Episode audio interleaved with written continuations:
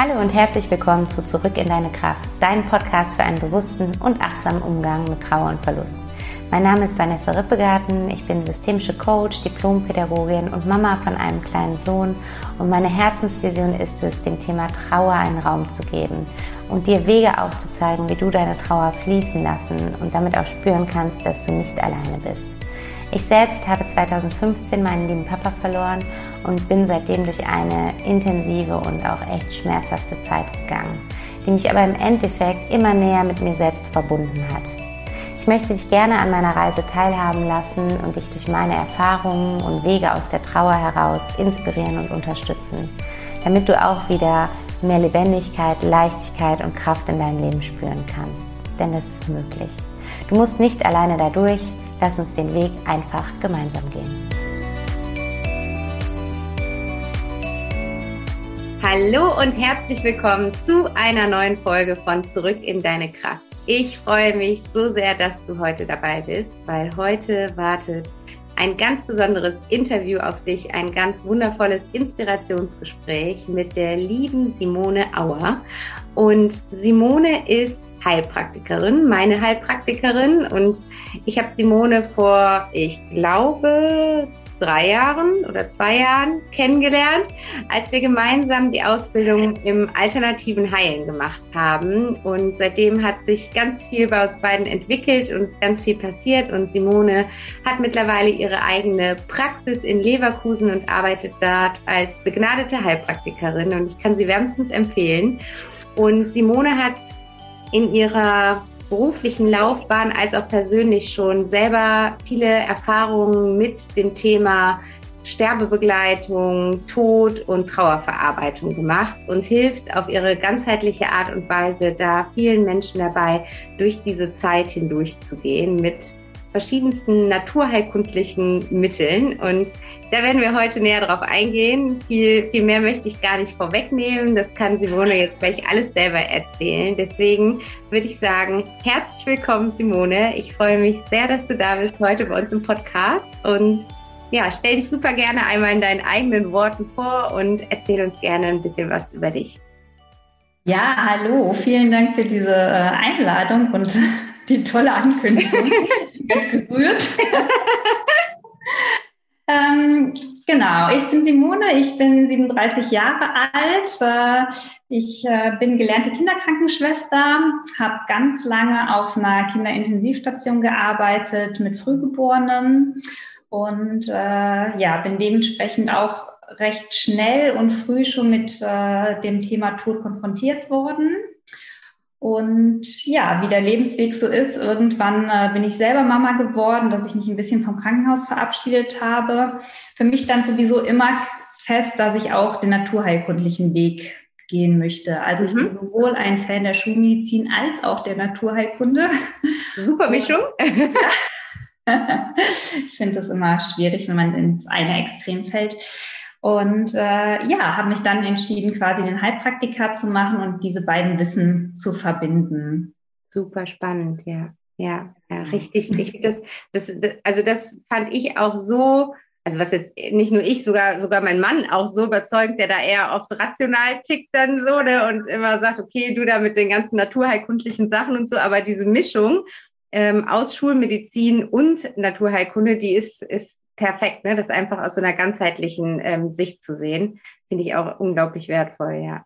Ja, das Schöne ist ja, dass ähm, ich sag mal, Symptome auf beiden Ebenen gibt. Also es gibt ja sowohl die körperlichen Symptome, die vielleicht durch schwierige Situationen mal entstanden sind, wie zum Beispiel eine Trauer. Ja. Oder es gibt Leute, die mit der Trauer kommen, um ähm, damit zu arbeiten. Also man hat immer verschiedene Lösungsansätze und kann immer schauen, wer vor einem steht und äh, wie der individuelle Weg ist. Ah ja, super, super spannend. Da tauchen wir sofort einmal tiefer ein. Ähm, fangen wir vielleicht vor der Trauer an, also bevor jemand in Trauer ist. Ähm, passiert ja leider äh, das Ereignis, weshalb die Trauer ausgelöst wird. Und du hast ja auch Erfahrungen ähm, im Bereich der Sterbebegleitung gemacht. Ich glaube, sowohl bei Kindern als auch bei Erwachsenen, soweit ich das weiß, oder? Ähm, magst du da mal so ein bisschen näher drauf eingehen? Welche Erfahrungen hast du da gemacht und ähm, wie, welche Möglichkeiten hast du gefunden, die, die Menschen, die Sterbenden, als auch vielleicht die Angehörigen in dieser Zeit zu unterstützen? Ja, also ähm, gerade was Sterbebegleitung angeht, ähm, war es immer, oder ja, doch war das Thema die Kinder, ähm, oft im Krankenhaus. Ähm, und zum einen, was ich immer total unterstütze, ist, dass dieser Prozess gut abläuft. Mhm. Das heißt, wenn ähm, die Sterbebegleitung schon gut läuft, dann ist es für die Eltern wesentlich einfacher, in diesen Trauerprozess später einzusteigen, beziehungsweise mhm. der fängt ja auch schon bei der Sterbebegleitung an.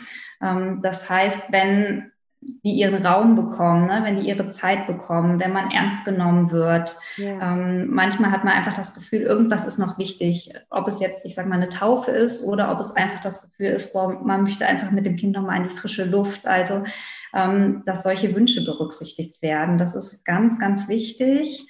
Ähm, und dass es einfach kein Tabuthema ist. Also Gott sei Dank ist in vielen Krankenhäusern äh, mittlerweile die Bereitschaft so hoch, dass es auch Trauerbegleitung gibt und dass äh, es ein Ethikkomitee gibt, dass das ja. kein Tabuthema ist. Ja. Ähm, aber man erlebt es auch immer noch mal anders. Also es kommt mhm. immer darauf an, wie das Personal geschult ist. Es kommt darauf an, wie äh, die Mitarbeiter persönlich zum Thema Trauer stehen. Das finde ich immer ganz, ganz wichtig. Also wenn jemand selber Probleme damit hat, ist es schwierig, jemanden zu begleiten. Mhm. Und äh, ja, da kann ich einfach wirklich nur jedem ans Herz legen, dass das, was man wirklich für wichtig erachtet, dass man versucht, da einen Weg zu finden und äh, das Kind gut zu begleiten. Mhm, mhm. Genau. Wie, wie, wie kann ich mir das konkret vorstellen? Das war dann in deiner Zeit ja, also als Kinderkrankenschwester warst du dann auch so ein bisschen was wie, wie, wie ein Ansprechpartner, eine Vertrauensperson für, für die begleitenden Eltern und Angehörigen, dass du denen quasi einen Raum für das Gespräch gegeben hast? Oder hast du geschaut, dass einfach diese Rahmenbedingungen wie was, was ist noch offen, was ist noch ein, ein Herzenswunsch, der irgendwo von einer der beiden Seiten da ist, wie der umgesetzt werden kann oder wie konntest du da konkret unterstützen? Ja, also beides. Es ist eigentlich so, dass es so sein sollte, dass wenn ein Kind im Sterben liegt, ähm, es wirklich eine Ansprechpartnerin gibt und nicht viel Wechsel mhm. und äh, dass den Eltern den Raum gegeben wird für ja. halt diese persönliche Verarbeitung.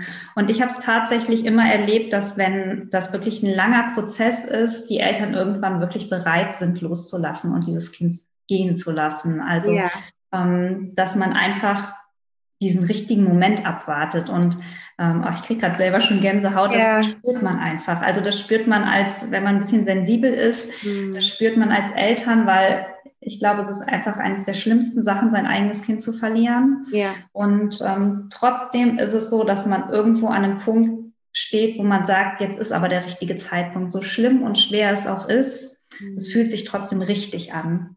Und ähm, wenn man das gefühlt hat, dann ist es einfach ein guter Moment und dann ist es auch einfach wesentlich leichter damit umzugehen, als wenn ähm, es einfach äh, übergangen wird. Und äh, mhm. das ist einfach was, was man in Gesprächen rauskriegt, dass man die Eltern dafür sensibilisiert und äh, da einen guten Rahmen schafft, ja. sofern das möglich ist. Man muss einfach sagen, es geht natürlich nicht immer. Ne? Gerade ja. in Notfallsituationen äh, ist es eine ganz andere Situation. Ja. Ähm, aber oft besteht die Möglichkeit und da muss man sie auch einfach nutzen. Ja, ja.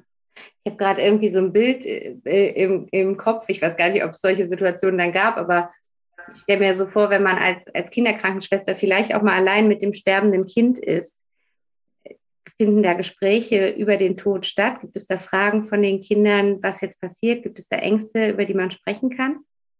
Ich habe tatsächlich nur Säuglinge begleitet, deswegen okay. kann ich das ja, Okay, ja, ist ja Frühstücksstation. Okay, stimmt. da gab es doch keine Gespräche diesbezüglich, ja. Aber okay. ich kann sagen, dass ich mich mit den Kindern darüber unterhalten habe. ja, ja, ja, Also das ist tatsächlich ähm, schon so, dass ich ähm, Dinge ausgesprochen habe, die ich gefühlt habe. Also es ist ja meistens sowieso, dass die Kinder eh beatmet sind und ja. gar nicht reden können, aber ähm, es ist schon so, dass man mit den Kindern redet, auch wenn es ja in erster Linie sich wie ein Monolog anfühlt ja. oder anhört. Nee, ja. anfühlen tut es sich nämlich nicht nach einem. Genau, ja. Mhm. Ja, das, das, das kann ich mir gut vorstellen. Es ist ja, also es ist zwar was anderes, aber wenn ich so überlege, als mein Papa im Koma lag, ähm, da, da denkt man ja auch, okay, der kann jetzt nicht reagieren auf das, was ich sage, aber man merkt einfach auf, auf einer auf einer energetischen Ebene, dass da trotzdem eben eine Kommunikation stattfindet und was bei dem anderen ankommt dann. Ne? Ja, und ja. man sieht es auch. Also man, klar, natürlich kann man viel nach Gefühl gehen, aber es ist ja auch, dass die Herzfrequenz sich äh, verändert. Das ja. sieht man ganz klar auf dem Monitor. Also ähm, da gibt es auch, ich sag mal, objektive schulmedizinische okay, Zahlen, ja. wo man schon merkt, ähm, da passiert was. Ja, Okay, spannend, ja. Und mhm. hast du dann in diesem Rahmen auch schon ähm, Heilpflanzen, naturheilkundliche Mittel eingesetzt, um Angehörige oder auch die sterbenden Säuglinge in, in, in diesem Prozess zu begleiten? Ja, das war so gerade mein Anfang von der Naturheilkunde. Da habe ich mit Bachblüten gearbeitet. Mhm. Ähm, und wirklich eingestiegen bin ich ähm, in, de, in, das Thema, als mein äh, Vater die Krebsdiagnose bekommen hat und es auch ganz klar war, dass äh, schon das Endstadium ist und dass es äh, eine Sterbebegleitung ist. Ja. Und ähm, da bin ich so in mich gegangen und habe so gedacht, was wünsche ich mir, wenn ich vielleicht mal sterbe und ähm, habe auch viel mit ihm gesprochen, was er sich für eine Begleitung wünscht. Ja. Ähm, was anfangs gar nicht so schwierig, äh, sehr schwierig war, weil mein Vater gar nicht so drüber reden wollte. Mhm. Meine ganze Familie eher verstummt ist am Anfang. Mhm. Und ähm, ja, es hat ein bisschen gedauert, bis wir wirklich ganz, ganz tolle Gespräche hatten und äh, Schön. bin ich dann wirklich nochmal tiefer in die Heilpflanzen eingestiegen. Okay, das heißt, über deine persönliche Erfahrung, über, über die, die ähm, Krebsdiagnose deines Papas, bist du da, hast du für dich nach Wegen gesucht, wie du ihn besser unterstützen kannst dann in dieser letzten Phase seines Lebens? Oder was war, was war die Intention, warum du dann gesagt hast, ich, ich, ich möchte irgendwo mit, mit Heilpflanzen ähm, in diesem Prozess tätig sein? Ja, also es ich bin ja immer der Meinung, ähm, die Therapie findet einen und nicht man findet die Therapie. Ja. Und ähm, ich kann gar nicht sagen, wie da so die Begegnung war, aber ich ähm, weiß, dass mir diese Pflanzen auf einmal über den Weg gelaufen sind und dann war völlig klar, ähm, dass das fühlt sich gut an. Ja, also das, ja. äh, ich habe immer schon ich sag mal, die regionalen Sachen bevorzugt. Also ich bin gar kein großer Fan, ähm, irgendwelche Sachen von weit weg zu bestellen, ähm, sondern ich mag einfach äh, die Birke und den, die Buche hier vor der Tür. Ja. Ich glaube, dass das, was wir auch brauchen, hier in der Nähe ist. Und okay. Äh, okay. Mhm. Ja, so kamen die Pflanzen zu mir und genau in dem Moment quasi oder kurz vor, bevor mein Vater gegangen ist. Das heißt, ja. wie, wie hast du ihn dann konkret mit diesen Pflanzen unterstützt? Ähm, also es war an dem Tag wirklich, wo er gestorben ist. Ich merkte, er konnte vorher nicht so gut gehen. Mhm. Irgendwie war das sehr schwierig. Ähm, und eine meiner Erfahrungen ist, ist, dass bevor ein Mensch stirbt, er unheimlich feine Antennen bekommt. Also ähm, ich habe ein recht gutes Verhältnis zu meinem Vater gehabt, aber in dem Sterbeprozess hat sich nochmal so viel geklärt und alle Themen, die wir miteinander hatten, durften sich einfach auflösen in ja. so einer kraftvollen Geschwindigkeit, dass ich selber ähm, so dankbar bin, ähm, ja. weil ich einfach glaube, es gibt kaum ein schöneres Gefühl, als von dieser Welt zu gehen mit dieser Klarheit, dass, mhm. äh, ja, dass man wirklich bereit ist, rüberzugehen. Ja, ja. Ähm, und es war noch ein Moment, wo ich mich sehr gut daran erinnern kann, wo ich ihm die Erlaubnis gegeben habe, ähm, weil er auch nicht gehen wollte. Ja. Ähm, glaube ich, aus Sorge, uns Kinder allein zu lassen, wo ich ihm echt gesagt habe, du, das, das ist in Ordnung, wir kommen zurecht, wir sind groß ja. und es ist ja. ein Weg. Ja. Ja, und dann war es so, dass ich ähm, habe zwei Bäume, die ich sehr, sehr mag. Das ist einmal der Holunder, die mhm. Frau Holle, ah, der Hollerbusch. Okay. Ja. Und äh, ich glaube, fast jeder kennt das Märchen von ja. Frau Holler, Holle, die wirklich äh, in der anderen Welt lebt und äh, diesen Übergang zwischen diesem irdischen Sein und, äh, ja. sagen wir, dem Universum ja. Und äh, man sagt, äh, es war eine alte Geschichte, dass wenn man stirbt bei diesen Übergängen, dann steht Frau Holle an der Schwelle und geleitet einen rüber. Ach, das ist ein schönes äh, Bild. Ja, cool. Oh, ja. Das, macht, das macht so viel. Ne? Also ja. Frau Holle ist auch dieses ganz mütterliche Wesen ne? und ähm, dieses Gefühl, dass, dass da dieser Holunderbusch ist, der einen liebevoll empfängt und diesen Weg, der doch einfach ungewiss ist und der vielleicht Bauchschmerzen macht. Ähm, ja. Das man da an die Hand genommen wird und drüber begleitet wird. Ja, ja. Das ähm, hat für mich unheimlich Trost, Trost gespendet. Ja, ja. Das war die eine Pflanze. Und ähm, die zweite, die ich auch sehr, sehr gerne mag, ist die Eibe. Mhm. Ich muss äh, sagen, dass ich gar nicht mehr so viel über diese Geschichte weiß, aber das war immer schon ein Baum, der mich sehr berührt hat. Also das war, für ganz viele ist die Eibe ja der Baum des Todes. Mhm. Und eigentlich ist es aber der Baum der Unendlichkeit. Ja, okay, schön. Ja. Und ähm, die Eibe symbolisiert Übergänge. Und auch vielleicht diesen Übergang erstmal so in dieses Dunkle, in den Schatten, ja. aber daraus wächst wieder was Neues. Und äh, ich glaube auch nicht, dass es Zufall ist, dass fast auf allen Friedhöfen Eiben sind. Ja, ja, stimmt. Ja, ja. Ganz alter Brauch. Und äh, ja, das für mich war das auch klar, dass dieses, man stirbt, man ist nicht weg, man stirbt nicht für immer, sag ich mal, sondern ja. es ist ein Übergang und in irgendeiner Form passiert danach was. Nur weil wir das mit dem Verstand nicht verstehen, ähm, ja, heißt das nicht, dass es zu Ende ist. Und ja. Äh, ja, von diesen beiden Bäumen habe ich ihm einfach einen Zweig auf äh, den Nachtschrank gelegt und ähm, ah, okay. Ja. ja. Und das war ganz toll, weil ich habe das, also es war nie klar, wann er stirbt, es ging ja. auch schlecht und dann habe ich diese ähm, beiden Zweige mitgebracht und als ich gegangen bin, wusste ich, dass ich ihn nicht mehr sehen werde. Ja. Oh, wow. Ja. Und es war von ihm auch eine bewusste Entscheidung, ähm, weil ich, also ich habe gefragt, ob ich nochmal wiederkommen wollte, weil wir beide in dem Moment wussten, er stirbt heute Abend. Ja. Und ähm, er hat darum gebeten, dass ich nicht komme. Und damit war mir auch klar, dass er alleine sein möchte. Ja. Ja. Und für mich dachte ich, oh, es fühlt sich so gut an, weil er es begleitet. Da, ja. da startet die Frau Holle. Ja, genau. Und da ist die Eibe, die, ja, die ihn führt. Und ähm, deswegen konnte ich ihn auch total gut in dieser Situation lassen. Ja, weil es hat auch so ein bisschen was, weil ich finde, oft ist es ja, dass man als Angehöriger so hilflos, sich, sich so hilflos fühlt und irgendwie ja nichts machen kann, also nichts an der Situation ändern kann und ja auch nicht, weil viele, viele Menschen ja auch Angst vor dem Tod haben, auch, auch diese Angst im Endeffekt nicht nehmen kann, weil wir ja alle nicht wissen, was dann kommt. Aber in dem Moment, wo man quasi sagt, ich ähm, ich gebe dir diese Zweige, weil, weil ich weiß, die unterstützen dich, geht so ein bisschen was von dieser Hilflosigkeit weg, weil man aktiv ja ins Tun kommt und eher ja. unterstützend ist, dann, dann anstatt, anstatt daneben, ohnmächtig daneben zu stehen, so, ne?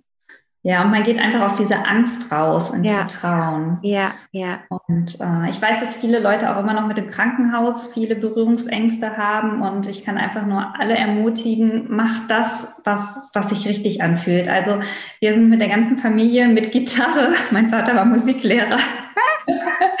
wir sind mit Gitarre ins Krankenhaus gegangen und es hat sich schon ein bisschen komisch angefühlt und ich bin so froh, dass, dass wir es einfach gemacht haben und haben äh, einfach da gesungen und Musik gemacht. Also das, ähm, das sind Momente, die einen einfach niemand mehr nehmen kann. Absolut, kann ich so gut nachempfinden. Das war, also für mich war auch dieser Tag, an dem wir Abschied genommen haben, das war tatsächlich ein richtig schöner Tag. Also es war mhm. so eine, eine enge Familienbindung greifbar und wir waren alle so in dem Moment und nirgendwo anders, sondern einfach nur an diesem Ort und es war so genau richtig gerade da zu sein in dieser Konstellation. Und es war, ich weiß noch, als ich in den Raum reinkam, da, da war wie so ein magisches Licht, was, was da, es war so ein, ein, ein schönes Licht in dem mhm. Raum und es lief ähm, so eine Entspannungsmusik auf so einem so, wie heißt das denn, auf so einem CD-Spieler, wo keiner mehr sagen konnte, wer diese Musik angemacht hat. Also es war so, so ganz magisch irgendwie. Und ähm, deswegen, ich kann, ich kann es auch nur befürworten, da, wenn man die Möglichkeit hat, Abschied zu nehmen, mhm das dann wirklich ähm, da in sich reinzuspüren, was, was das Herz einem sagt und nicht, was der Verstand sagt, was jetzt, was man jetzt machen sollte im Krankenhaus oder so, sondern was sich richtig anfühlt und was man glaubt, vielleicht, was, was den Sterbenden am meisten dabei unterstützen könnte, dann irgendwo von dieser Welt dann zu gehen. Ja, das ja. sind Momente, die wiederholen sich nie. Ja, genau. Äh, die ja. muss man nutzen. Ne? Ja. Mhm. Und du sagtest gerade eben, ne, das ist, ist der Baum des Übergangs und dass du glaubst, dass wir da, dass es ein Übergang für uns ist. Was, was hast du für dich als deine persönliche Wahrheit gefunden, was nach dem Tod kommt? Oh, das ist schwierig. Oder hast du für dich eine persönliche Wahrheit gefunden? Also, ich traue mich das ja kaum auszusprechen. Ich weiß, dass ich alles als pure Ehrlichkeit hier. Ähm, als, als Kind und als Jugendliche kann ich mich ganz doll an das Gefühl erinnern, dass ich so neugierig bin, was nach, nach dem Tod passiert. Also das war für mich tatsächlich nie ein Angstthema. Das ist eher so, dass ich das gar nicht aushalten konnte, weil ich das wissen wollte. Okay. Aber man kann sich nun mal seinen, seinen, seinen Zeitpunkt ja nicht aussuchen. Ja. Ne? Und ähm, ich weiß, das wäre, ähm, war aber schon ganz lange ein Gefühl, was mich begleitet hat. Und ähm, ich glaube, mittlerweile würde es mir doch deutlich schwerer fallen zu sterben, weil ich das Leben liebe. Ja, auch Ähm, gut. Ja. Aber ich bin ganz, ganz fest überzeugt, ähm, dass es danach weitergeht, dass es einfach nur ein Übergang ist und dass wir uns, äh, ich glaube auch, dass wir mehrmals auf dieser Welt Ja. schon gelebt haben und leben werden. Ähm, und ich glaube, dass es einfach nur wichtig ist, dass jeder das glaubt, was sich richtig anfühlt. Also ähm, es ist auch, oder ich möchte das mal kurz loslösen von der Sterbe- und Trauerbegleitung. Also ja. ähm, klar ist das jetzt so meine Einstellung, aber es ist trotzdem nicht so, ich sage mal, ich begleite den Menschen und halte dann seine Wahrheit. Und das finde ich ganz wichtig, dass man den anderen nicht überzeugt oder versucht, diese eigenen Sachen aufzudröseln, weil wir wissen es einfach nicht. Ja. Und äh, da darf jeder in seiner, ja, in seinem Glauben bleiben und ähm, in dem, was sich richtig anfühlt. Mhm. Und das finde ich auch ganz wichtig. Aber für, für mich wird es nicht das Ende, sondern ein Anfang sein. Ich auch, ja, absolut. Ich bin auch da fest von überzeugt. Also Ja. sehe ich genauso. Und es gibt ja jetzt auch manchmal Sterbeprozesse, die sich über einen langen Zeitraum ziehen, ähm, wenn der Mensch noch ins Hospiz kommt oder sich das wirklich über Wochen oder Monate ähm, zieht. Hast du auch Erfahrungen damit gemacht? Gibt es auch Heilpflanzen, die die Angehörigen schon in dieser Zeit unterstützen können? Ähm, ja, also was ich auch ganz großartig finde, ist der Lavendel. Okay. Ähm, jeder kennt ihn, das ist schon Ja. mal das Schöne. Und jeder kennt diese lilanen, farbenprächtigen Büsche am Wegesrand und Ja. dieser Geruch. Und ähm, das kann, auch, kann man auch gut ausprobieren, wenn man wirklich mal spazieren geht und einfach, jetzt auf dem Schulweg hatten wir so ein Stück und mein Sohn hat immer gesagt, Mama, gleich kommt die Lavendeldusche. Weil wir immer stehen geblieben sind und geschnuppert haben. Und das, das macht was mit uns. Also gerade auch zum Beispiel dieses Riechen, das ist so was Altes. Da, da reagiert unser Körper einfach nur. Und ähm, der Lavendel ist auch eine ganz große Pflanze für die Reinigung und die Klärung. Und Okay. ähm, Mhm. einmal macht der, dass der uns vorbereitet auf den nächsten Schritt und dass wir auch diesen Schritt bejahen. Also gerade wenn wir Probleme Ja. haben in diesen Ja. Übergangsphasen oder wenn wir merken, boah, es geht vielleicht jetzt bald zu Ende, dass man trotzdem sagt, diesen Weg unterstützt man und äh, schaut, dass man diesen Weg für sich nutzt.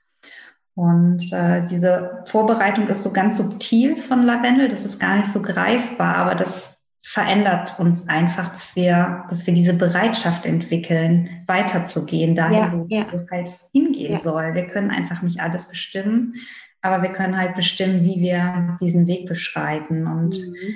der Lavendel hat auf körperlicher Ebene auch einfach diese nervenstärkende Wirkung, Okay. ist aber seelisch, geistig einfach auch so dieses ganz liebevolle, sanfte. Ne, das ist ja. uns wie so eine Hülle und das macht uns auch diesen Prozess oder diesen Raum, dass wir in den eigenen Prozess gehen können und zwar in einem geschützten Rahmen. Ah, okay, ja. Ja, und es hört sich auch so ein bisschen an nach, nach Loslassen, ne? Also, dass es dann uns dabei hilft, quasi den Kampf dagegen au- aufzuhören, beziehungsweise loszulassen und stattdessen eben ins Vertrauen zu ins gehen. Vertrauen, ne? Und uns Ja. zu öffnen für das, was jetzt kommt, irgendwo so, ne? Genau, es geht immer darum, quasi von diesem Mangel in die Fülle zu gehen. Und ähm, das kann man auf jede Situation beziehen und auch auf den Sterbeprozess. Also Ja. erstmal denkt man, das ist so, so widersprüchlich, ne? Ja, also ja. wenn jemand stirbt, aber ähm, man kann in Fülle sterben. Ja, das ja, ist was ganz Wichtiges und das dürfen wir lernen. Also das, glaube ich, haben, haben wir sehr verlernt, Ja. dass es immer negativ behaftet ist und Ja, ja. absolut. Mach mal eben, Moment, ich muss mal eben hier das Fenster zu machen. Weiter geht's, da ist jemand im Garten zugange.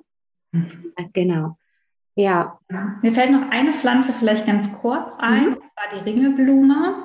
Ah, ja. Kennt auch jeder. Ja. Und die Ringelblume ist ja auch, man kennt es so als Salbe auf die Wunden. Mhm. Und die Ringelblume kann auch quasi diese innere Wunde verschließen mit ihrem, ich sag mal ganz Balsam, mit ihrem Sonnenbalsam. Ja. Ähm, das ist noch was ganz Schönes. Und natürlich gibt es äh, sowas in Tablettenform, es gibt das in Tropfenform. Ähm, man kann es aber auch einfach ganz einfach machen, dass man rausgeht, ne? dass man sich einen Strauß kauft und auf den Tisch stellt und einfach wirklich nochmal ins Spüren kommt, boah, was machen diese Pflanzen mit mir? Und äh, mhm. diese Verbindung zu diesem Spirit, zu diesem Pflanzenwesen ja. aufnimmt und es zuzulassen. Das heißt, es geht nicht immer nur darum, dass man die Pflanzen wirklich körperlich aufnimmt in Form von Tropfen oder ähnlichem, sondern es geht mehr darum, dass man sich damit umgibt. Ja, so wie es einen ruft. Also man kann sich auch einfach äh, unter eine Eibe setzen. Also wer mal eine Stunde unter einer Eibe meditiert hat, der weiß, das macht was. Krass, ja, ja, okay. Und ähm, für manche ist es total einfach. Es gibt wunder, wirklich wunder, wunderschöne Tinkturen. Es ist manchmal viel einfacher, eine Tinktur ja. zu nehmen und dann ist das die gute Form. Und es gibt aber Leute, die brauchen wirklich diesen realen Kontakt zu dieser Pflanze. Ähm, und das darf jeder so entscheiden. Genauso wenig, also ich mache das wirklich super gerne, dass ich Menschen unterstütze in diesen mhm. Prozessen. Mhm. Ähm, aber es geht gar nicht darum zu sagen, boah, du musst irgendwo hingehen und dich begleiten zu lassen. Für manche Leute ist es total gut, einfach wieder in die Natur zu gehen und zu merken, boah, welche Pflanze ruft mich? Mhm. Und es geht auch gar nicht darum, jetzt vielleicht diese Pflanzen nachzuschlagen. Vielleicht ist es eine ganz andere Pflanze und da wirklich in Spüren zu gehen, welche Botschaft hat die denn? Weil das ist ja, ja. doch immer ein sehr individueller Prozess. Ja, ja, vielleicht auch zu, zu ähm, sich bewusst zu werden, welche Pflanzen einem immer wieder begegnen oder umgeben und dann mal nachzuschauen, was bedeuten diese Pflanzen ja. oder? Also ich muss gerade daran denken, ich weiß nicht, ob das jetzt zu abstrakt ist, aber wir arbeiten ja gerade bei mir an, an dem Thema Verstecken und ich weiß jetzt nicht mehr, wie die Pflanze heißt, aber du hast mir ja da letztens irgendwie diese Globuli von, wie heißt die Pflanze? Mit Tee irgendwas, ne? Seuchenschnabel. Okay, nee, nee, aber ich meine das. Ach, tu ja. Und da habe ich doch noch der Lebensbaum, ne? Mhm. Und da habe ich doch zu dir gesagt, krass, als du es dann erzählt hast, und dann sage ich, okay, wir haben so einen im Garten und der nervt mich gerade total, weil der immer diese kleinen Kügelchen abwirft und ich immer gucken muss, dass mein Sohn die nicht isst. Und dann denke ich mir so, ich weiß nicht, ob das jetzt zu abstrakt gedacht ist, aber vielleicht hat es einen Grund, welche Pflanzen in unserem näheren Umfeld sind. Und wenn wir, wenn wir da mal feinfühliger mit umgehen und das, uns dessen bewusst werden und dann einfach dahinter schauen, was, was bedeuten diese Pflanzen oder was, was für eine Wirkung haben diese Pflanzen auf uns, dann finden wir damit vielleicht auch so ein, so ein eigenes Heilmittel, was, was uns individuell in der Situation gut tun könnte, oder? Total. Also das, was im eigenen Garten wächst und gerade wenn es so penetrant wächst, wie bei dir, das, das passiert nicht einfach so. Also ich habe ganz viel Gundermann im, äh, auf dem Balkon, der wuchert und ich merke, ich brauche den. Und äh, da wieder weg vom Kopf hin zum Körperbewusstsein zu gehen und zu merken, ja, das, das tut mir gut. Das ja, darf spielerisch werden. Ja. Also alle, die einen Balkon oder einen Garten haben, dürfen sich mal umgucken und genau. mal gucken, was, was da so besonders hervorsticht und was das dann bedeutet. Und oft sind es wirklich diese, diese Sachen wie Löwenzahn, Brennnessel. Also Löwenzahn, das ist so erdend, das ist ganz unfassbar. Und viele Sachen haben mittlerweile so einen schlechten Ruf und äh, auch Kamillentee. Also wenn man wirklich mal so einen ganz großartigen sonnengelben Kamillentee getrunken hat und merkt, was der für eine Wirkung hat, dann verabschiedet man auch sich von diesem oh, Kamillentee und krank. Ja, ja, genau. Das hilft nicht. Also das, ähm, ja, da dürfen wir manchmal noch mal Sachen überdenken von, ja. was wir so ein Bild haben von den Unkräutern. Ja, absolut. Ich würde gerne mal den Bogen zum Zeitpunkt nach dem Tod eines geliebten ja. Menschen schlagen, zu der Trauerphase. ich habe noch ein Thema, ja. was mir ganz wichtig ist, ja. was ich einbringen möchte. Und zwar ist das das Thema Fehlgeburt. Ja. Ähm, weil ich äh, da tatsächlich immer erlebe, dass es immer noch ein Tabuthema ist. Absolut. Ähm, dass es immer noch schwierig ist, ähm, sowohl im Krankenhaus auch als im Freundeskreis. Ja weil es immer irgendwie das Gefühl ist, ach, das war ja kein Kind. Ist also diese Kinder werden nicht so ernst genommen. Wenn ein Kind, wenn eine Mutter eine, wirklich ein reifes Neugeborenes ähm, hat und das sterbend äh, oder ähm, ja, gebärt und es lebt nicht mehr, dann hat sie, ich sag mal so, das offizielle Recht, dieses Kind zu betrauern. Ja. Und wenn es in den ersten paar Wochen passiert, äh, dann wird da immer hinweg drüber gesehen, es wird nicht drüber gesprochen und das ist tatsächlich was, wo ich viele Frauen hatte, die auch teilweise Myome und ähm, ja. ja. Sachen in der Gebärmutter hatten mhm. ähm, und wo irgendwann dann rauskam, ja, die hatten mal eine Fehlgeburt und in dem Moment fließen dann oft schon die Tränen, weil das einfach gar nicht äh, verarbeitet wurde. Ja. Ähm, oft, also gerade früher wurden diese Kinder ja sowieso einfach nur entsorgt, ne?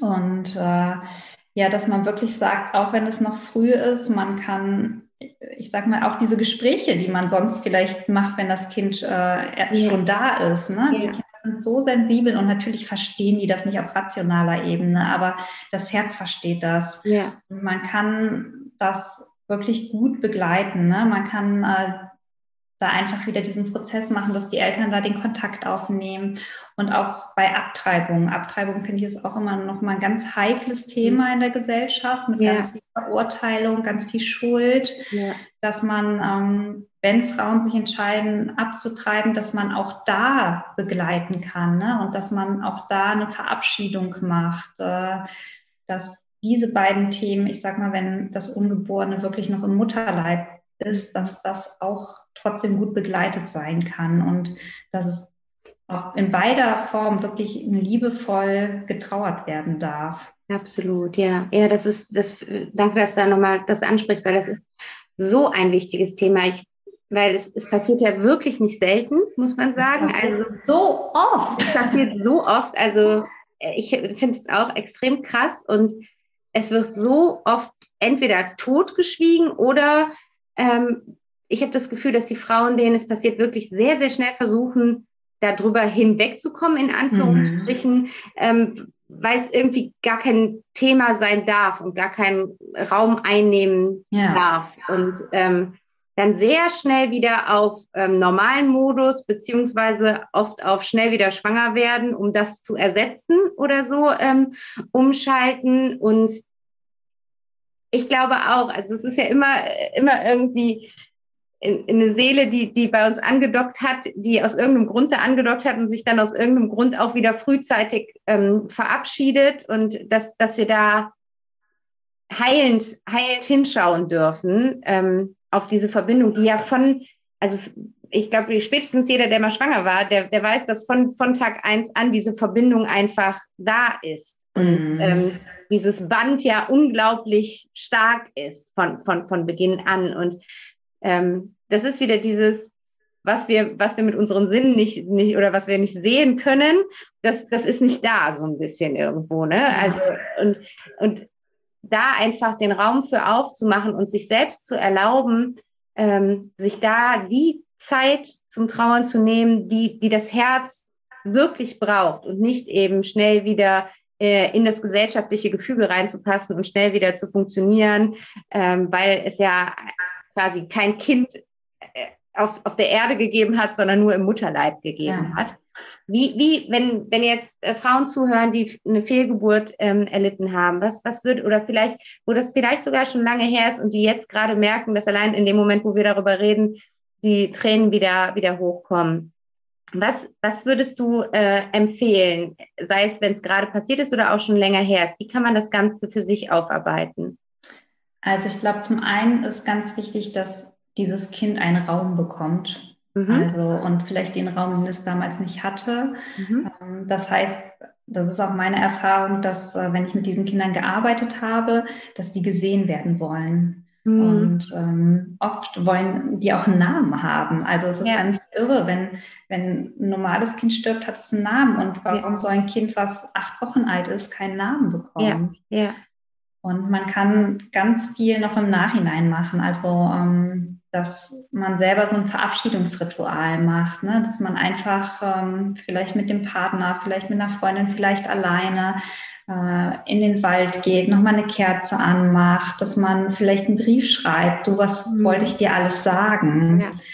und äh, einfach ja dieser Trauer noch einen Raum gibt. Das, das ist, glaube ich, das Wichtigste und Heilsame. Und ja. äh, auch wenn Sachen schwierig sind, also ähm, das ist auch noch was ganz Wichtiges, auch in der Sterbebegleitung. Also Eltern versuchen meistens ganz stark zu sein für die Kinder und mhm. kommen dann in so eine, ich nenne es mal, krampfhafte Freude.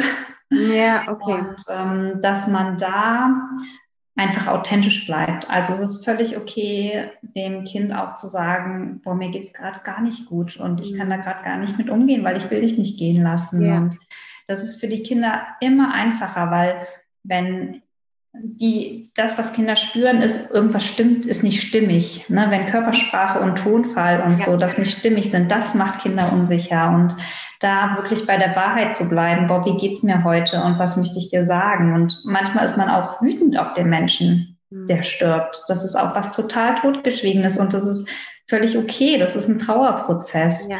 ähm, dass man da einfach merkt, boah, was, was brauche ich? Ja. Und äh, ja, was braucht das Kind? Mhm. Und wäre es dann auch eine Möglichkeit, wirklich zu sagen, ähm, jetzt, wenn, wenn ich jetzt an das Thema Fehlgeburten denke und ein Kind verloren habe, ähm, da zu sagen, ich, ich gehe geh zu einer Heilpraktikerin und, und suche mir da Unterstützung, vielleicht auch sogar zum einen auf, auf ähm, Gesprächsebene, zum anderen aber auch vielleicht mit äh, Heilpflanzen oder Heilmitteln? Ja, ja. Genau, also man muss, sollte einfach zu jemandem gehen, wo man sagt, boah, da fühlt man sich wohl und ähm, die kann es begleiten. Und ob es jetzt eine Begleitung ist und man sagt, man geht zusammen in den Wald und legt ein Mandala und äh, ruft diese Seele nochmal, um sich zu verabschieden. Ja. Ähm, oder ob man sagt, man geht in die Praxis und äh, schaut, welche Heilpflanzen ansteht. Ähm, das ist ganz, ganz individuell. Also es gibt so viele Möglichkeiten und ich glaube, wenn sich irgendwas noch nicht verarbeitet anfühlt äh, oder es sich nicht rund anfühlt, dann sollte man einfach diese Chance nutzen und zu sagen, ich schaue da noch mal hin. Mhm. Weil das begleitet einen. Genau, und ich denke gerade auch wahrscheinlich für das gesamte Familiengefüge, also oder ich, also ich glaube auch gerade auch die Väter, oder die, die sind ja noch mal mehr am Rande, so ne. Also wenn einer überhaupt trauen darf, dann vielleicht die Mutter, aber mhm. der Vater ja, ne, der hat ja so quasi so gar nichts damit zu tun, so von außen betrachtet. Ja. Ähm, aber auch wenn schon also wenn schon Kinder da sind, oder und man sich vielleicht als Familie auch schon gemeinsam auf ein weiteres Kind gefreut und eingestimmt hat ähm, da auch die Kinder dann zu begleiten, sich von dieser Seele zu verabschieden, oder? Ja, und zwar in dem Tempo, wie die Kinder wollen. Also viele Kinder haben gar nicht so das Problem mit dem Thema. Ne? Das ist auch das, ja. was im Krankenhaus immer wieder meine Erfahrung ist, dass wenn Geschwisterkinder mitkommen und ähm, fragen und wir dann sagen, ja, ne, dein Brüderchen wird sterben, ist ganz wichtig, dass man nicht schlafen sagt, ne? weil sonst Kinder eine Angst vom Schlafen entwickeln, wenn man sagt, ach, der schläft nur. Ne? Nein, das ist was anderes, der Tod. Mhm. Ähm, und man merkt, manchmal fragen die Kinder noch eine Frage und dann, dann ist es auch okay. Und dann sollte man auch gar nicht nachhaken. Okay. In dem Sinne. Also Kinder holen sich die Info Informationen, die sie verarbeiten können. Ja. Ähm, aber sie sollten die Möglichkeit auch haben, diesen ja, Trauerraum zu betreten. Und natürlich, wenn die Mutter das alles verdrängt und wegdrückt, dann machen die Kinder das auch, weil die orientieren sich natürlich daran. Mhm. Ähm, und in dem Moment, wo die ähm, Mutter anfängt, dann wird das ganze Familiensystem, sage ich mal, äh, mitgeführt. Ne? Dann kommt der Vater nochmal in den Prozess, die Kinder merken das nochmal und äh, wie gesagt, da gibt es ganz, ganz viele Möglichkeiten. Ne? Man kann es auch bei einer Familienaufstellung oder so mhm. da nochmal hinschauen und äh, man sollte einfach gucken, was brauche ich und durch wen möchte ich begleitet werden. Mhm. Oder brauche ich überhaupt eine Begleitung? Mhm. Ich überlege gerade, wir haben jetzt ja viel wirklich darüber gesprochen, auch mit der Seele da nochmal ins Gespräch zu gehen, für diejenigen, für die sich das jetzt so ein bisschen abstrakt anhört. Ähm, was hast du, hast du eine Idee, wenn man jetzt bisher nicht großartig irgendwie auf energetischer Ebene gearbeitet hat oder vielleicht auch ähm, da noch nicht so richtig, ähm, ja, das für einen noch nicht so richtig greifbar ist, was ist, was ist so eine gute Möglichkeit, mh, hm, als Einstieg trotzdem mit der Seele in Kontakt zu kommen? Hast du da irgendwie einen Tipp? Also Man muss einfach schauen, was, wozu der Mensch einen Bezug hat. Ne? Also ich arbeite super gerne sehr energetisch und feinstofflich. Mhm. Und es gibt aber, ähm, das war ganz witzig, also ich arbeite auch gerne mit Krafttieren. Und letztens war ein Kind da, das wollte mit Superhelden arbeiten. Ein Superheld. es geht ja einfach auch um unsere Vorstellungskraft und das, ja. was wir uns vorstellen, das Gehirn kann das ja gar nicht unterscheiden, ne? ob ja. es real ist, ob es genau. Fantasie ist. Und ähm, es gibt Leute, denen sage ich, äh, sie müssen mal Holz hacken. Ne? Also es ist Ganz okay. unterschiedlich. Nicht jeder kriegt hier die Aufgabe zu meditieren und ja. nur noch das Leben zu wandeln. Das ja. ist, äh, manche müssen einfach eine Möglichkeit finden. Die haben ganz viele Emotionen, die nicht ausgesprochen sind. Da müssen diese Emotionen raus. Und das kann man durch Sport machen, ja, wirklich durch Holzhacken, durch Singen. Das, was was dem Mensch leicht fällt. Also es ist immer gut, ein Ventil zu nehmen, das bekannt ist wo der Mensch sich wohlfühlt. Also wenn jemand gerne malt, dann soll er das in einem Bild ausdrücken. Aber jemand, der überhaupt nicht malt, dem sage ich nicht im Trauerprozess, jetzt mal mal ein Bild, weil das ist sowieso schon total schwierig. Der mhm. geht halt lieber Holz hacken. Ne? Ja, ja. Also es geht so darum, ne, das passt ja auch zu dem Wort, wenn man jetzt über Emotionen ne, ähm, nachdenkt, Energy in Motion. Also es geht darum, ins Fließen zu kommen, oder? Genau, genau. Es geht darum, ein Ventil zu finden. Es geht darum, sich mit dem Thema zu beschäftigen, zu schauen, boah, was brauche ich noch? Mhm. Und es geht von diesem Mangel wegzukommen. Mhm. Mhm. Ja, super, super schön. Mhm.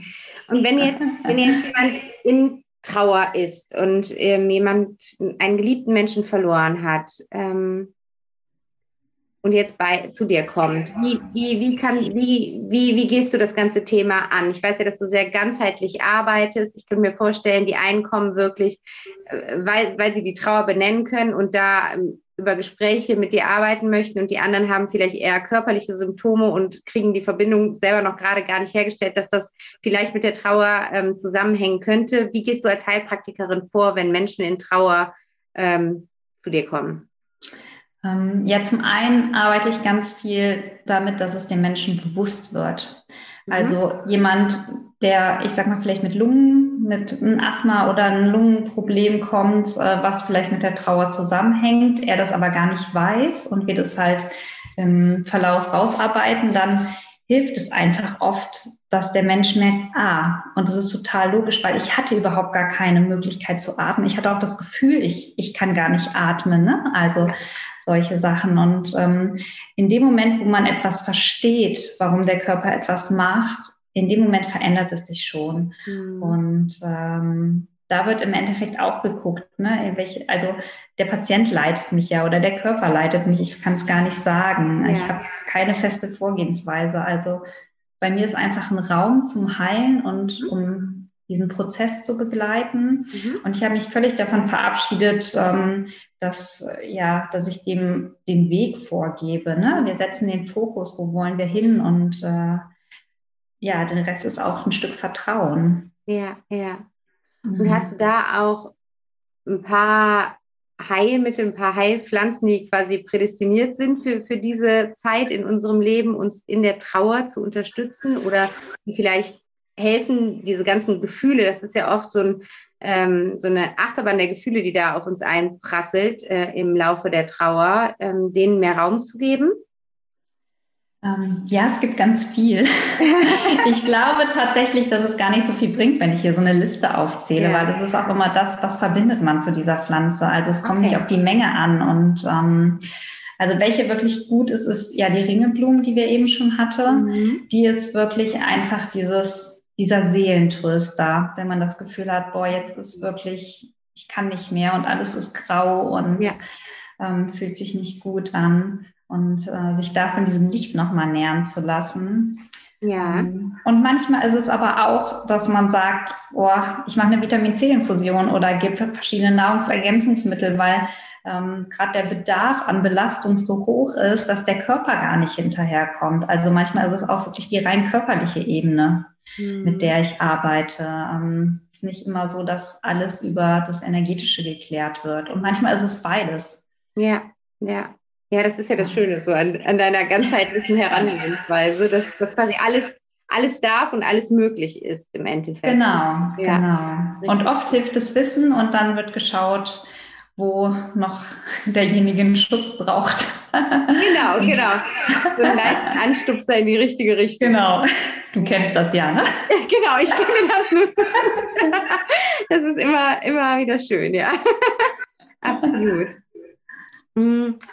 Wenn, wenn du so an deine Erfahrungen jetzt mit all den Menschen, die du in der Trauer begleitet hast, ähm, zurückdenkst, siehst du sowas wie so einen roten Faden? Also klar, jede Trauer ist individuell, aber ich habe immer das Gefühl, dass es irgendwie so einen Punkt gibt, wann, wann die Trauer sich wandelt, wann so ein Wandel kommt von, von eher quasi der Blick ähm, auf die Trauer aus so einem, so einem Mangelglas hin zu, zu so einer lieb, liebevollen Erinnerung und einer Erinnerung in Fülle an den mhm. verstorbenen Menschen. Welche Erfahrungen hast du da gemacht? Wie, wie, welchen Prozess durchlaufen die Menschen, wenn sie durch die Trauer mit dir gehen? Mhm. Ja, also zum einen, dass je besser was bei der Sterbebegleitung gelaufen ist, desto besser ist der Trauerprozess. Das ist wirklich so ausschlaggebend. Ähm, und auch, ja, wirklich, wenn es laufen ja einfach nicht alle Dinge gut im Krankenhaus. Ne? Ich glaube, das weiß einfach jeder. Und wenn da wirklich eine schlechte Erfahrung gemacht wird, dass es so unfassbar schwierig ist für die Eltern, irgendwann in diesen ja, kraftvollen Prozess zu kommen. Also das finde ich immer noch sehr, ja, sehr tragisch. Mhm. Und ähm, ja, ich kann gar nicht sagen, dass es, also das, was meine Erfahrung ist, ist, dass es immer so in Wellen und in Schüben kommt und mhm. dass es auch sich oft wiederholt. Aber es, ist, es bekommt eine andere Qualität, sage ich mal, wenn man damit gearbeitet hat. Es ist zwar schon, dass man ähm, auch weiterhin, wenn, ne, dann überkommt einen so eine Welle und dann trauert man nochmal, aber man merkt, dass diese Trauer sich verändert, je mehr man hinschaut, ne? Und dass auch dieser, dieser ganz qualvolle Schmerz irgendwann sich ja. verändert in ein anderes Gefühl. Und ja, äh, ja dass, dass sie nicht immer präsent ist, sondern dass es wirklich, ja, dass diese Wellen da sind. Mhm. Mhm. Es gibt ja leider dadurch, dass es immer noch so ein Tabuthema gibt, auch ganz viele Menschen, die versuchen, die Trauer zu verdrängen oder da irgendwie schnell schnell an, das Ganze mhm. an Seite zu schieben.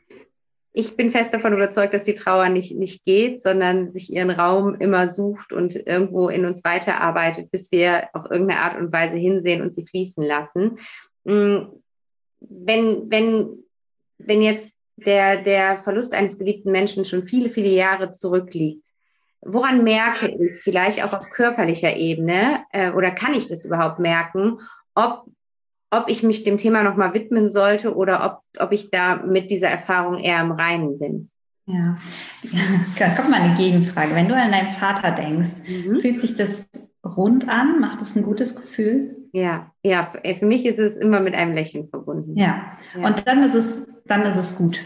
Okay. So sollte es sein. Super. Ja, ja. Und in dem Moment, wo man merkt und man stellt sich diese Frage, wenn ich an, ja. an das, den verstorbenen Menschen denke und ich merke, ähm, da ist noch ein Kloß, da krampft sich was zusammen und ja. irgendwie ist da vielleicht noch ja, der Hass auf die Ärzte ja. oder wie auch immer. Ähm, klar, das braucht alles seine Zeit. Ne? Ich rede jetzt nicht von äh, zwei Wochen nach dem ja, Tod, aber wenn das einfach nach Jahren noch ist, mhm. dann lohnt es sich hinzugucken. Und ähm, also für die Auflösung ist es auch egal, ob es danach, ob es ein Jahr, fünf Jahre oder vielleicht sogar 30 Jahre her ja, ist. Es, ja. Man kann immer hingucken und man kann es immer auflösen. Ja, ja, mhm. ja. Und das ist, das ist, ist eine super, super Frage im Endeffekt. Eigentlich ein super einfaches Tool, um, um selber sich so ein bisschen zu reflektieren und zu gucken, ist da noch was? Also ja. total schön, total wertvoll. Und es ist wirklich so. Also ich habe auch die Erfahrung gemacht, gibt ja oft dieses, komm, jetzt ist schon ein Jahr rum, jetzt muss man langsam gut sein und so weiter. Und es können 20 Jahre rum sein. Und wenn wir damit mit dieser Erfahrung nicht im Frieden sind, dann, dann, dann bleibt dieses Gefühl der Trauer wie so ein, wie so ein Vorhang irgendwie vor Überall. uns herum, ne? Ja, ja, ja, absolut. Ja, tut, ja. Und aber da auch diese Hoffnung zu haben, ähm, selbst dann, selbst wenn ich so lange schon mit, mit diesem Gefühl lebe, habe ich immer noch die Möglichkeit, es doch wieder aufzulösen. Ja, Das ist ganz wichtig. Und zwar einfach in kleinen Schritten. Ne? Also ich glaube, wenn man deinen Podcast hört, beschäftigt man sich mit dem Thema. Und das ja. ist ja schon ein Riesenschritt, ja. dass man sagt, dieses ist kein Tabuthema mehr. Ja. Und ähm, gerade wenn sowas sehr lange her ist und auch gerade die ähm, Generation von unseren Eltern, die haben es gar nicht so gelernt, die Emotionen zuzulassen. Das war einfach nicht angebracht. Ja. Und äh, dann ist es auch völlig okay, wenn man es im Wohnzimmer zu Hause macht und es vielleicht auch gar nicht mit jemandem teilen kann, aber dass man sich selber erlaubt, diese Trauer zu leben, das ist einfach das Wichtige und sich die Zeit und äh, die Begegnung damit nimmt. Ja. Mhm. Super schön. Das ist eigentlich, eigentlich schon fast ein perfektes Schlusswort, Simone. Aber ich habe noch so ein, zwei Fragen, die ich mal gerne zum Schluss stelle. Ähm, das eine habe ich schon äh, im Laufe des äh, Podcasts jetzt gestellt. Das ist die Frage, was du glaubst, was nach dem Tod passiert. Da haben wir schon drüber gesprochen. Mhm. Wie, wie stehst du denn jetzt so nach all den Erfahrungen, die du selbst persönlich und auch beruflich mit ähm, dem Sterben und dem Tod gemacht hast, heute deinem eigenen Tod gegenüber? Du hast gesagt, früher warst du ganz neugierig, äh, was denn da passiert. Wie, wie, wie denkst du heute darüber und spürst du irgendwo eine Angst davor oder, oder mit welchem Gefühl denkst du an deinen eigenen Tod? Ja, also äh, tatsächlich immer noch mit äh, Vorfreude ein bisschen. ähm, wobei dieser, also vor diesem Sterbeprozess habe ich schon Respekt. Das wäre wirklich äh, gelogen, wenn ich das nicht sagen würde. Aber für den ähm, Tod an sich äh, nicht. Ich glaube, ich habe einfach auch viele Menschen gesehen, die wirklich so friedvoll aussahen, als sie gestorben sind, ähm, dass, dass ich immer gedacht habe, das, das kann gar nicht so schlecht sein. und ähm, ja, das, was ein komisches Gefühl mittlerweile macht, ist, weil ich Mama bin und jemand ja. zurücklasse. Das ist wirklich was, was ich ähm, schwierig finde, wo ich ja mich einfach nochmal mit beschäftigen muss. Ja. Und ja, ich habe mir ganz viel Gedanken darüber schon gemacht. Also meine Schwester hat auch mal so ein ganz tolles Seminar zu dem Thema erlebt und dann haben ja. wir ähm, gesprochen, oh, welch, welche Musik wollen wir denn haben bei unserer Beerdigung oder was, was ist uns wichtig und ähm, wie wollen, wollen wir das feiern oder wie ja. wollen wir den Menschen Raum geben, sich zu verabschieden. Ja. Ähm, das ist, ist tatsächlich was, was ich vorher planen würde. Ähm, also nochmal Jetzt wird es sehr spirituell vielleicht, ähm, aber es ist so, wenn die, wenn die Seele sich aus dem Körper löst, dann ist sie erstmal eine Zeit lang in dieser in diesem Übergang, bevor sie mhm. wirklich weitergeht. Mhm. Und das sind ein paar Tage und ähm, dass dieser Weg gut begleitet ist. Mhm. Ja. Ähm, das wäre ein Thema, was mir total wichtig ist, dass ich einfach das Gefühl habe, boah, der Körper lässt los und diese Seele findet ganz liebevoll und leicht ihren Weg, wo es auch immer hingeht. Ich weiß es ja nicht. Ja, ja, ja. Ähm, ja, und das, das ist, das ist ja. so, ähm, ich finde, das ist so heilsam für beide Seiten, für den Sterbenden und den Angehörigen, wenn sich der Sterbende irgendwann in seinem Leben schon selber Gedanken darüber gemacht hat, wie er sich diesen Prozess äh, wünscht und wie er sich auch sein, seine Beerdigung, sein Verabschiedungsfest wünscht. Ne? Weil es ist in dem Moment, wo wir anfangen, selber uns damit auseinanderzusetzen, nimmt es so ein bisschen die, die Angst davor, weil es wird ein bisschen greifbarer, finde ich. Und mhm. es hilft ja auch den Angehörigen, das weiß ich noch bei uns, wo man sich gefragt hat, was, äh, was hätte er sich denn gewünscht, ja. weil wir uns halt nicht vorher darüber unterhalten haben. Äh, und dann kommen diese ganzen Vorstellungen von allen möglichen aus der Familie, was aber eigentlich viel einfach subjektiver Einfluss ist, was sie sie gut finden und jeder bringt da so seine eigene Meinung mit rein und irgendwo findet man daraus einen Kompromiss. Aber wenn, wenn derjenige sich vorher schon ganz konkret Gedanken gemacht hat und sagt, das fände ich wirklich einen schönen Abschied. Also wir hatten zum Beispiel, war ich vor zwei Jahren auf ähm, der Beerdigung von dem Mann einer Freundin und ähm, die haben gar keine Beerdigung im klassischen Sinne gemacht, sondern die haben das Celebration of Life genannt. Und das fand ich so schön. Und wow. also es war so ein, ein wunderschöner Tag und so eine, eine ähm, würdevolle Verabschiedung. Also es war wirklich ein Celebra eine Celebration, weil das ist es ja auch. Wir feiern alle möglichen Feste und planen die monatelang. Und dieses fast wichtigste Fest neben unserer Geburt es, es ist oft so ein Tag, der, von dem alle hoffen, dass er so schnell wie möglich vorbeigeht. So, ne? Und ähm, wenn der Sterbende da vorher sich Gedanken drum gemacht hat, vielleicht auch zu Zeiten, wo noch gar kein Sterben anstand, dann ja, finde ich, hilft das den Angehörigen unglaublich, das so zu gestalten, dass sie wissen, dass es ein schöner Tag sein kann für sie und für den, den Verstorbenen. Total. Und es ist ja eh oft so, dass man in so eine Hilflosigkeit gerät, ja, was du genau. eben schon gesagt hast. Ja. Und gerade wenn man viel im Krankenhaus ähm, war, ist es ganz, ganz schwierig für die Eltern, weil die können einfach nichts tun. Ne? Die sehen, wie die Ärzte und die Schwestern an ihrem Kind sind und stehen völlig hilflos daneben. Und ähm, dass man dieses Gefühl, boah, ich, ne, vielleicht wünschte ich das Kind eine Gänseblümchen, sage ich mal, äh, ja. irgendwie später im Haar. Ne? Und ähm, dass, dass man sagt, boah, diesen Wunsch kann man diesen Menschen erfüllen. Das finde ich was, ein ganz, ganz großes Geschenk. Ja.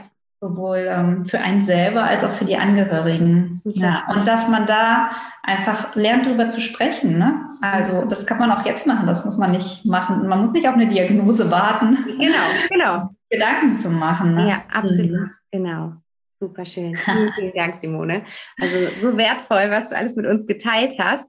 Wenn jetzt jemand sagt, okay, die Simone will ich kennenlernen und äh, ich, ich habe da, ich, ich brauche Unterstützung in, im Rahmen der Tra äh, Sterbebegleitung oder ich möchte mich mit der Trauer auseinandersetzen oder auch anderes. Also du bietest ja nicht nur, das möchte ich hier auch nochmal sagen, du arbeitest ja nicht nur ähm, in Form von Trauer oder Sterbebegleitung, sondern man kann dich natürlich als Heilpraktikerin zu allen möglichen Themen aufsuchen. Vielleicht magst du uns mal einen groben äh, Abriss nochmal geben. Äh, wann, wann kann man mit dir in Kontakt treten und wie kann man mit dir in Kontakt treten?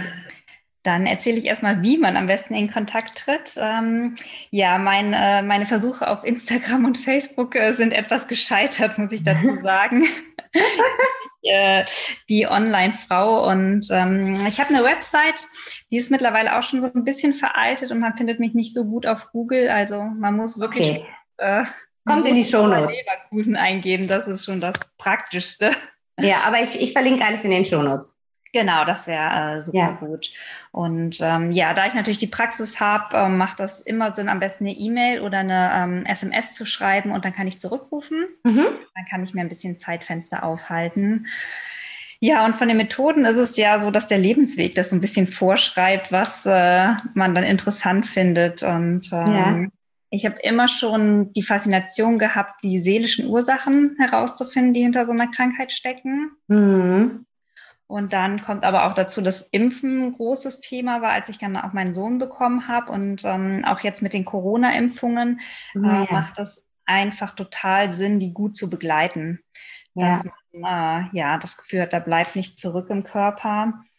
Und äh, es gibt noch ganz viele Themen. Also ich mache ganz viel Nährstoffanalysen, ich mache Blutentnahmen und ähm, dadurch, dass ich selber eine Borreliose hatte, habe ich mich viel mit chronischen Krankheiten auseinandergesetzt. Okay. Und äh, ja, es ist immer Ausleiten, Entgiftung, Riesenthema, Ernährung ist ein Riesenthema und das, was so ansteht. Ne? Ja. ja, und du arbeitest ja auch mit der Bioresonanzanalyse. Ne? Ich sitze immer bei dir auf der Matte an den, an den Metallstäben. Genau. Ja, ja. Gerade für so hormonelle Sachen, für Allergien ähm, gibt es ein breites Spektrum. Ja, ja. sehr. Wie du das eben auch gesagt hast mit Nährstoffen und so, das vielleicht auch nochmal, weil ich fand das einfach so, so spannend. Das haben jetzt ja schon mein Mann und ich bei dir gemacht mit der, mit der Blutanalyse, ne, dass mhm. du Blut abnimmst und dann kann man ja so ein super ganzheitliches Blutbild machen und das ist einfach unfassbar spannend, was man da alles so rausfindet und was du dann aufgrund der Blutwerte über den Menschen und, und seine Themen und äh, Fragestellungen im Leben so, so sagen kannst. Ne? Also es ist unfassbar spannend. Ja, für ja. mich auch. Ich äh, liebe es. Kann jeden auf jeden Fall empfehlen. Und sag mal, wie ist das jetzt? Ähm, du hast deine Praxis ja in Leverkusen. Ähm, ist es also nur was für Menschen, die aus Leverkusen und Umgebung kommen oder bietest du auch Online-Beratungen an? Ich mache auch online und telefonisch. Ja. Okay, ja, okay, super. Also für jeden, der es hört, eigentlich eine Möglichkeit dabei. Genau, also wichtig ist immer, es muss sich stimmig anfühlen, derjenige muss sich wohlfühlen und dann äh, sei herzlich eingeladen, Kontakt aufzunehmen. Ja, also wir arbeiten ja zusammen. Ich kann Simone wärmstens empfehlen. Ähm, wir arbeiten jetzt gar nicht im Bereich der Trauerverarbeitung zusammen, aber ich bin bei, mit mir selbst, mit meinem Mann und mit meinem Sohn bei Simone. Alles irgendwie, teilweise auch einfach nur vorbereitend. Ich bin ja ein Fan davon, dass man es gar nicht zu einer Krankheit kommen lässt. Also von daher. Genau, wir machen Viel Impfausleitung. Impfausleitung, Impfvorbereitung und all so ein Gedönse, ne? Genau, ja, absolut. Ja, richtig schön. Okay, Simone, hast du. Es hat mir sehr viel Spaß gemacht. Ja, es ist ja richtig, ich auch richtig, richtig schön. Hast du noch irgendwas, was du noch sagen möchtest, was du noch teilen möchtest, irgendwas, was du den Zuhörern noch mitgeben möchtest? Ähm, ja, einmal, wie gesagt, möchte ich mich wirklich bei dir bedanken. Das war jetzt auch das erste Mal, dass du hier im Podcast war. Ja. Und ähm, finde es ganz großartig. Und ich finde es auch wirklich ganz großartig. Ich habe ja auch so ein bisschen also mitbekommen, wie so diese ja. Idee entstand bei dir und ähm, dass du da so voll im Tun bist. Und man merkt einfach, das ist, das ist einfach so voll dein Ding. Dankeschön. Und, ja, und es ist einfach ganz toll, dass du diesen Menschen einen Raum gibst und ähm, möchte einfach wirklich alle ermutigen, boah, was braucht euer Herz? Was, was braucht ihr? Und ähm, auch wenn vielleicht das Umfeld da gar nicht so das Verständnis da ist oder auch wenn der eigene Kopf da manchmal gegenredet, ähm, einfach, dass wir wieder lernen hinzuhorchen und äh, diesen Impulsen nachzugehen. Ja, ja, richtig schön. Mhm. Ein perfektes Schlusswort. Und ergänzend dazu, guckt in euren Garten, was für Pflanzen da stehen. Genau. Und schaut nach, was ist so. Ja, genau. Simone, ganz, ganz lieben Dank für deine Zeit. Das war ein unfassbar inspirierendes und ich finde mutmachendes, hoffnungsvolles Interview. Also ich glaube, da war für jeden was dabei, egal ob er gerade eben in so einer intensiven Lebenslage ist oder sich einfach ein bisschen ähm, mit dem Thema Sterben und Tod beschäftigen möchte, weil gerade vielleicht noch viele Ängste diesbezüglich da sind. Also es gibt ganz wunderbare Möglichkeiten, wie man unterstützend sein, wirken kann in diesen Zeiten. Also lieben, lieben Dank, dass du dein ganzes Wissen und deine ganzen Erfahrungen mit uns geteilt hast. Das war echt großartig. Und ja, ihr könnt alles über Simone in den Shownotes finden und ähm, setzt euch super gerne mit Simone in Kontakt. Sie ist ja, wie ich schon gesagt habe, eine begnadete Heilpraktikerin und eine ganz tolle Frau. Und lieben Dank, Simone. Und ja, ich freue mich, wenn ihr uns ein Feedback hinterlasst auf äh, Instagram unter dem Post von heute zum Beispiel oder bei Simone dann wahrscheinlich nicht auf Instagram, aber dann per E-Mail oder, oder so findet ihr auch super gerne ein Feedback. Das fände ich wirklich mal ganz spannend. Ja, also oder? Wir freuen uns beide drüber. Gerne rein oder auch wenn ihr Fragen habt oder so. Ähm, genau, einfach, einfach Kontakt äh, treten. Ne? Ja, ja, genau. Einfach in Kommunikation gehen und dann schauen, was sich daraus ergibt. Simone, lieben, lieben Dank für alles. Ich danke dir von Herzen und wünsche dir alles, alles Gute. Vielen Dank. Dann vielleicht mal bis bald. Bis Tschüss. bald. Tschüss.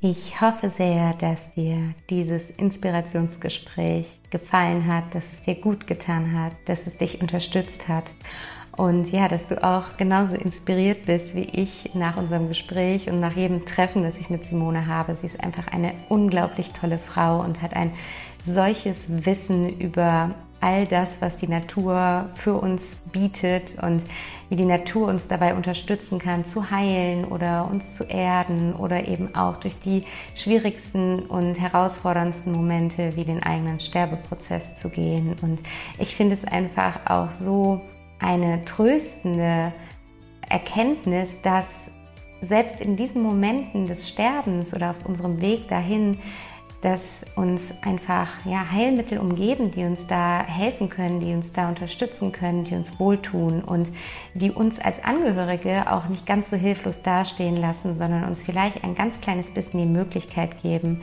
den Sterbenden ähm, in seinen letzten Stunden zu unterstützen. Und auf der anderen Seite ist es einfach so, so gut zu wissen, dass wir auch mit, ja, mit der Naturheilkunde einfach eine wunderbare Möglichkeit haben, unsere Trauer genauer anzuschauen und dass es da wunderschöne Möglichkeiten gibt, uns in der Trauerverarbeitung zu unterstützen und ja, darüber hinaus, wie gesagt, bietet Simone aber auch noch ganz, ganz viel mehr an. Also ich kann jedem nur empfehlen, sich eine tolle Heilpraktikerin oder einen tollen Heilpraktiker zu suchen. Ich finde, das ist so wertvoll, das neben der Schulmedizin zu haben und ähm, da einfach unterstützend wirken zu können und sich all seine Themen, sei es auf körperlicher, auf geistiger oder seelischer Ebene, ganzheitlich anzuschauen. Und ähm, genau das macht Simone. Und ja, wenn du jetzt mehr über Simone erfahren möchtest, dann schau unbedingt auf ihrer Webseite vorbei. Ich habe dir alles in den Shownotes verlinkt. Du findest sie unter www.heilpraktikerin-auer